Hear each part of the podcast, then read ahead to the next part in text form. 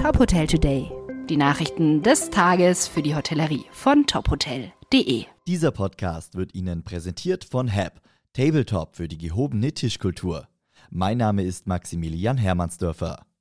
Worauf legen Reisende im kommenden Jahr besonders Wert? Und welche Art von Urlaub ist gefragt? Um das herauszufinden, hat Booking.com eine Umfrage mit mehr als 24.000 Teilnehmenden durchgeführt und sieben Reisetrends ermittelt.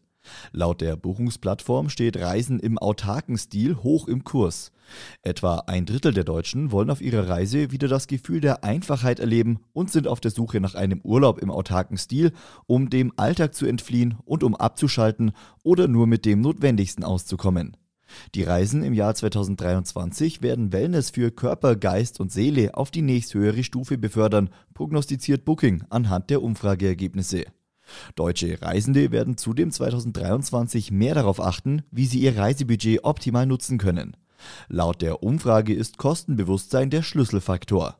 Mehr Reisetrends finden Sie auf unserer Website.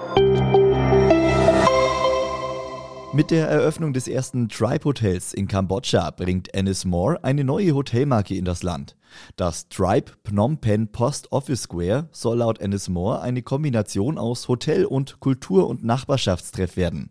So wurden die Gemeinschaftsbereiche als zentraler Punkt konzipiert. Das Hotel verfügt insgesamt über 260 Zimmer in sechs Kategorien. Das Platzl Hotel in der Münchner Altstadt hat eine neue Operations Managerin. Ab sofort ist Katharina Kramer für die Planung, Steuerung und Kontrolle der Arbeitsabläufe verantwortlich. Sie kommt aus dem Radisson Blue Hotel Zürich Airport, wo sie zuletzt als Rooms Division Managerin unter Vertrag war. In ihrer neuen Position wird sie als rechte Hand von Direktor Heiko Buchter die Abläufe im gesamten Hotel in Zusammenarbeit mit den Führungskräften koordinieren und optimieren.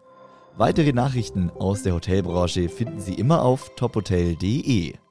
Dieser Podcast wurde Ihnen präsentiert von HAP, Tabletop für die gehobene Tischkultur.